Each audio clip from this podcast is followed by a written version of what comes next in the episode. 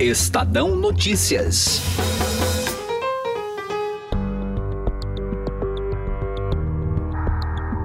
Quanto há de conveniência política na demissão de Marcos Sintra? Por que o secretário da Receita Federal vinha incomodando tanto o presidente Jair Bolsonaro? A proposta de uma nova CPMF está longe de ser o único e real motivo, como explica neste programa, e você vai ouvir daqui a pouco a repórter de economia do Estadão, Adriana Fernandes. Ora, se a volta da contribuição sobre transações financeiras está enterrada, como fica a sugestão de reforma tributária do governo? Se, por um lado, o objetivo é desonerar, qual será a mágica para arrecadar? Eu sou Emanuel Bonfim e esse é o Estadão Notícias, que hoje ainda bate um papo com a correspondente do Estadão em Washington, Beatriz Bula, sobre a passagem do chanceler Ernesto Araújo pela capital norte-americana. Com polêmicas, é claro. Estadão Notícias. A XP Investimentos foi eleita a melhor assessoria de investimentos pelos paulistanos na pesquisa Datafolha. A assessoria está na essência e no DNA da XP, e esse importante reconhecimento reflete o compromisso em fazer os brasileiros investirem melhor por meio de uma assessoria especializada e transparente, que busca sempre os melhores investimentos de acordo com o perfil de cada cliente. Acesse xpi.com.br. XP Investimentos, mudando para sempre seu jeito de investir. Estadão Notícias. O grande problema é o seguinte: há críticas, e eu reconheço, com relação à tributação sobre pagamentos. Ainda que tivéssemos tido no Brasil durante 12 anos um tributo sobre movimentação financeira, que não gerou nenhuma das grandes das grandes distorções que teoricamente, conceitualmente se apregoam, ainda que tenhamos tido isso, é um tributo que não é visto pela sociedade com muita simpatia. A contribuição previdenciária, que é o tributo sobre pagamentos que pretendemos implantar ou sugerir, está para a CPMF da mesma forma que o IVA está para o ICMS. Esse é Marco Sintra, ex-secretário da Receita Federal, que foi demitido nesta semana por defender a volta de um imposto aos moldes da antiga CPMF. Segundo o vice-presidente Hamilton Mourão, a queda ocorreu pois o debate interno da secretaria foi tornado público.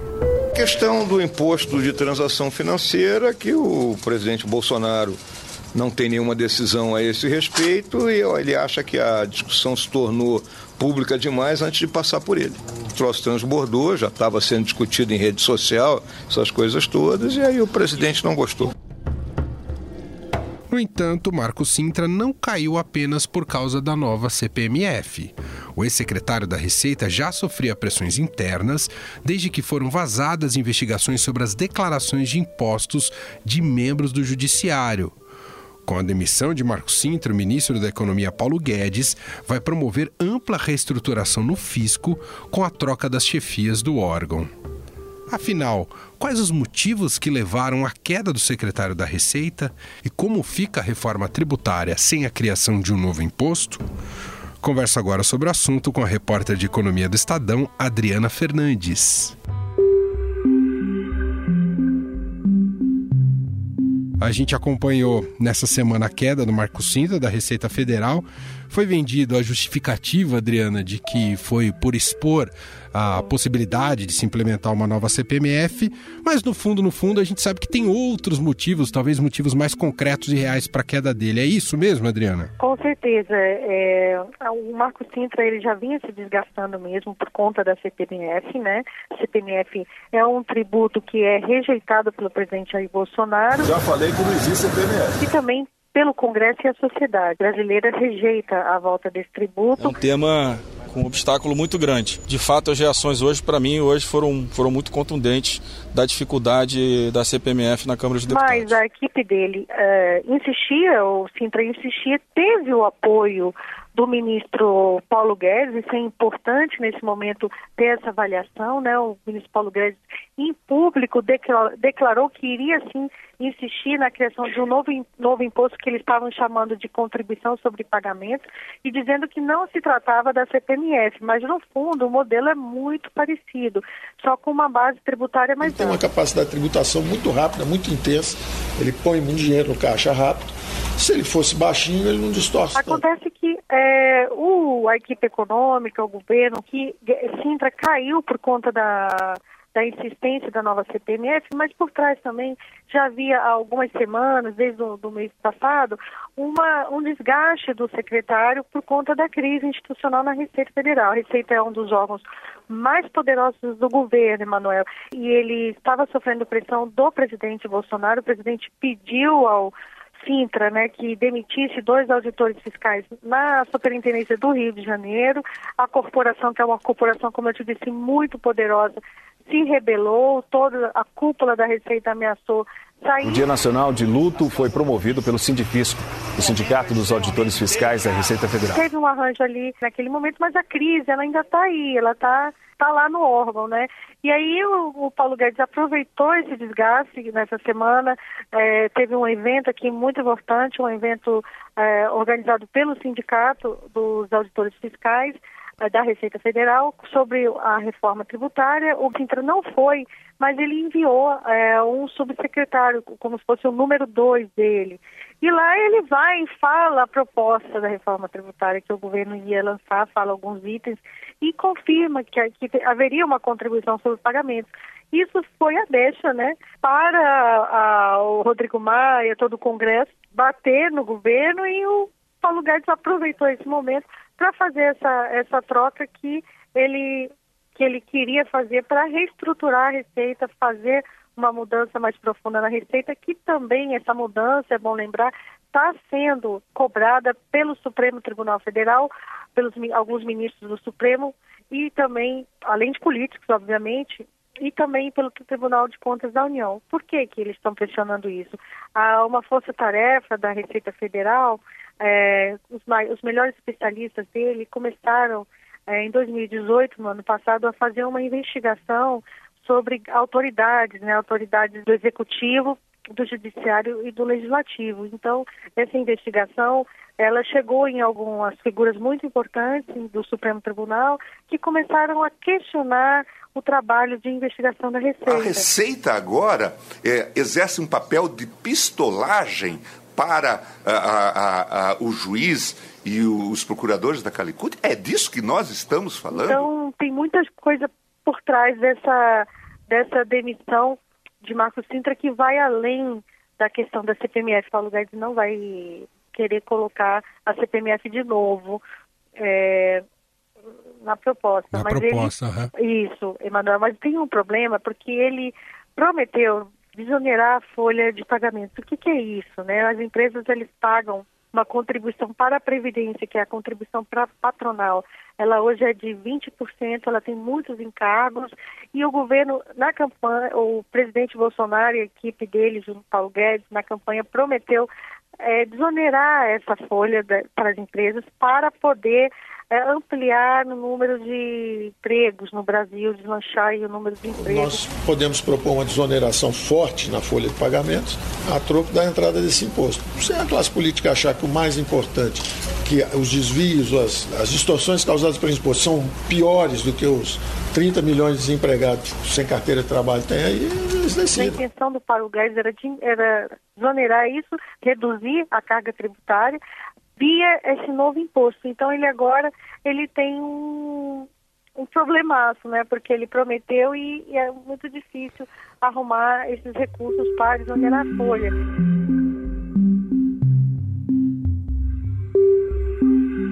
Quer dizer, no fundo não tem, não tem mágica. Tem, se não, ele, não se ele quer desonerar de um lado, de outro, ele precisa arrecadar. É isso, não é, Adriana? Exatamente, Emanuel. É, tem uma questão que é importante. Se ele desonera de um lado, né, se ele deixa, ah, isso que era muito questionado a CPMF, tá, ele reduz a carga, né, os tributos que as empresas pagam à Previdência.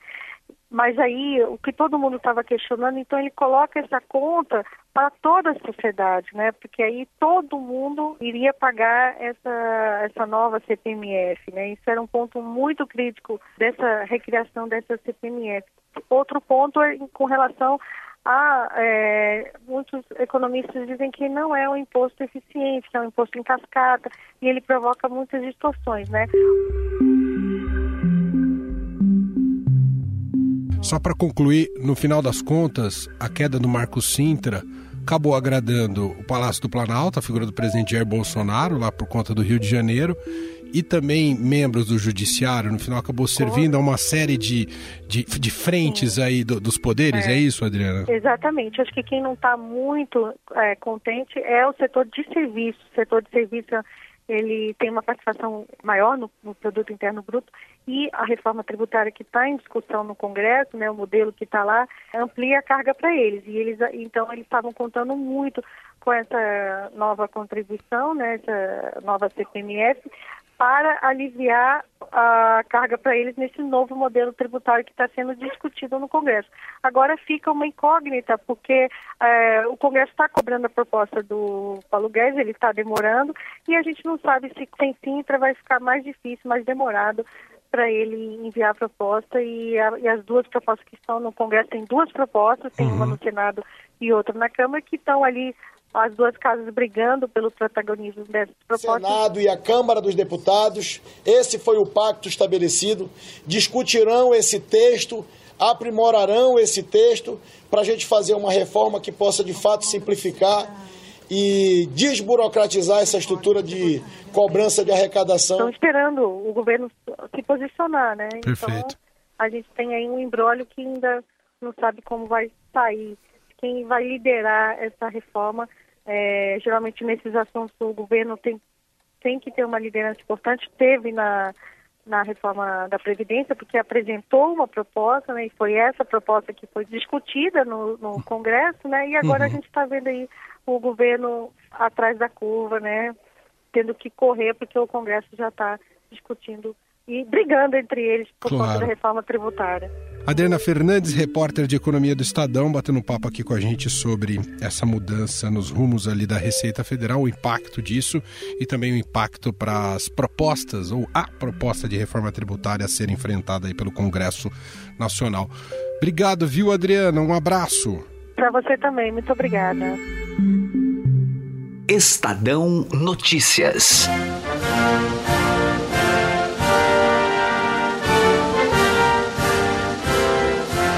A nossa conexão agora é com Washington, nos Estados Unidos, e vamos bater um papo com Beatriz Bula, correspondente do Estadão por lá. Tudo bem, Bia? Oi, Emanuel, tudo bem? E você vai perceber, ouvinte aqui do nosso programa, que não só a gente está conversando com a Bia direto de Washington, mas também tem toda a paisagem sonora de Washington que dá para captar aí ouvindo a Beatriz Bula, né, Bia? Nas ruas de Washington, sempre movimentadas, não é isso? É isso, acabei de terminar uma apuração, uma reportagem por aqui e ainda tô na rua, ainda não tô num lugar silencioso. Tá tudo bem.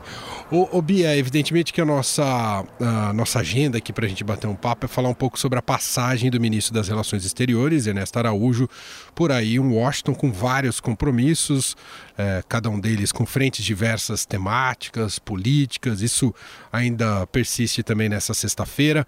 Mas vamos começar por aquilo que talvez tenha causado maior barulho, não só aqui no Brasil, mas também com repercussão aí nos Estados Unidos, enfim, com outras caixas de reverberação. Ah, o discurso dele é relacionado, é muito afiado com a questão ideológica do presidente Jair Bolsonaro e a questão da Amazônia e do clima. Ele começou com uma palestra nesse tom, foi isso, né, Bia? É isso, Emanuel. Foi o primeiro evento aberto, o primeiro evento público dele aqui em Washington. Desta vez, nessa passagem, o Ernesto Araújo já esteve aqui algumas vezes neste ano.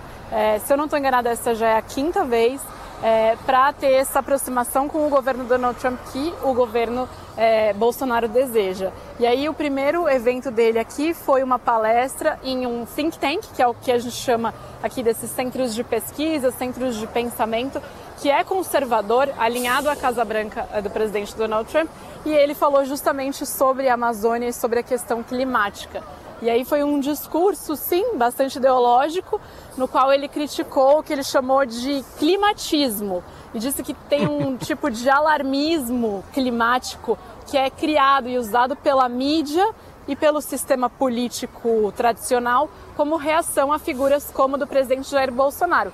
Na prática, ele está querendo dizer que a situação, é, tanto das queimadas da Amazônia como de aquecimento global, não é tão grave quanto se diz internacionalmente e nacionalmente em pesquisas científicas, etc., que na verdade tudo isso é uma forma é, de se opor a políticos que vão anti-sistema, como o presidente Bolsonaro e como disse ele, o americano Donald Trump. Ainda dentro dessa linha e desse, desse viés do debate, Beatriz, uh, teve agenda não uh, oficial com Steve Bannon? Teve um encontro com Steve Bannon? É isso mesmo, Bia? É agenda fora da agenda, né, Manuel? Sempre que essas viagens oficiais acontecem, tem aqueles momentos de lacuna na agenda oficial divulgada e alguma coisa está acontecendo, algum jantar, algum almoço e um deles foi um jantar com o Steve Bannon, que é ex-estrategista é, do Trump, foi demitido da Casa Branca em 2017 e desde então tenta fomentar lideranças nacionalistas e populistas de direita pelo mundo e vem se aproximando do governo Bolsonaro desde o ano passado. É, o Araújo se encontrou com o Bannon, não é a primeira vez que eles se encontraram, eles já tinham se reunido antes. Em outra passagem do ministro pela cidade, se reencontraram quando o presidente Bolsonaro esteve aqui e aí ele jantou agora com o chanceler e um dos temas foi justamente o discurso do presidente é, na ONU, segundo pessoas é, que estavam por ali me informaram. Foi um jantar bem reservado, é, mas as fontes afirmaram que entre os vários temas que foram falados, um deles foi o discurso na Assembleia da ONU, que vai acontecer no próximo dia 24, a estreia do Bolsonaro na Organização das Nações Unidas e é o discurso de abertura da Assembleia, é o discurso do Brasil. Do ponto de vista, saindo um pouco dessa, desse debate mais político-ideológico, indo para questões mais comerciais e de impacto econômico, algo foi firmado até agora que eventualmente tenha sido anunciado ou dado alguma pista pelo próprio Ernesto Araújo nessa passagem, Bia? Ainda não há um anúncio concreto, Emanuel, mas o é, ministro Ernesto Araújo teve reuniões com uma alta cúpula é, da área econômica do governo do é, presidente Donald Trump, é, reuniões importantes nas quais ele falou e alguns diplomatas que estão participando desses encontros também falaram é, que fica clara a boa, que a boa vontade do presidente Trump com o presidente Jair Bolsonaro está sendo demonstrada nessas negociações, digamos assim, está re, sendo repassada para toda a equipe dos dois países. Então, segundo eles, há uma boa vontade dos americanos, como nunca se viu antes, em chegar a um acordo comercial mais amplo com o Brasil, mas isso não significa um acordo de livre comércio, pelo menos não nesse momento. É, a previsão é falar de assuntos que possam facilitar o comércio e investimentos, diminuir burocracia para quem quiser investir, exportar ou importar. Então, destravar algumas pendências que existem nessa relação comercial, sem discutir tarifas, porque quando chega na discussão de tarifas, é, é necessário envolver o Mercosul, ou pelo menos decidir se vai envolver o Mercosul ou não, pedir uma exceção para o Mercosul para fazer essa negociação. Então, é algo que demanda um grau de complexidade muito maior. Então, nesse primeiro momento, é o momento de discutir questões de facilitar comércio e regulação entre os dois países. Ele teve essas reuniões e também reunião com investidores por aqui para falar sobre esses temas. Para a gente fechar, Bia, está previsto para essa sexta-feira, para o nosso ouvinte entender, a gente está gravando isso na quinta-feira à noite, mas como é publicado na sexta-feira, está previsto aí um encontro com o secretário de Estado americano Mike Pompeo. Ah, qual que deve ser a tônica dessa conversa? Já, já se sabe a agenda dessa conversa, Bia? Emanuel, o Ernesto está por aqui, a gente está fechando o podcast com essa conversa, mas na verdade é, ele está pra, por aqui justamente para ter esse encontro com o Pompeu. É, é o ponto de, de partida da viagem dele desta vez aqui para os Estados Unidos. É uma conversa que já estava agendada há bastante tempo, que eles chamam de diálogo entre os dois países, para repassar tudo que foi é, debatido durante a visita presidencial, durante a vinda do Bolsonaro, o encontro do Bolsonaro com o Trump, que aconteceu em março. Então a ideia é, passados meses deste encontro, os dois países sentarem de novo, os dois chanceleres sentarem de novo e reavaliarem o que andou, o que não andou, o que precisa melhorar. Então é um debate bastante é, extenso, que deve acontecer amanhã, não só entre os dois, como entre as equipes. É, e os dois vão fazer um pronunciamento à imprensa ao final. Podem fazer algum tipo de anúncio, ainda não se tem muita clareza sobre o que seria. Segundo o que o ministro falou hoje para a gente, não há alguma novidade em termos de anúncio econômico, mas há outras coisas que vêm sendo debatidas pelos dois países, como a possibilidade da ajuda dos Estados Unidos, ajuda técnica para o combate aos incêndios na Amazônia. E também, claro, novidades sobre a questão da Venezuela, que é um dos temas primordiais aqui nos Estados Unidos, e que essa semana a gente teve alguma novidade também com relação ao que deve acontecer daqui para frente, mais pressão política e econômica sobre o regime do Nicolás Maduro. Muito bem, Beatriz Bula, direto de Washington, correspondente do Estadão por lá. Beatriz, obrigado, apesar do dia intenso, obrigado por atender aqui a gente. Grande abraço, até a próxima, viu, Bia? Um abraço.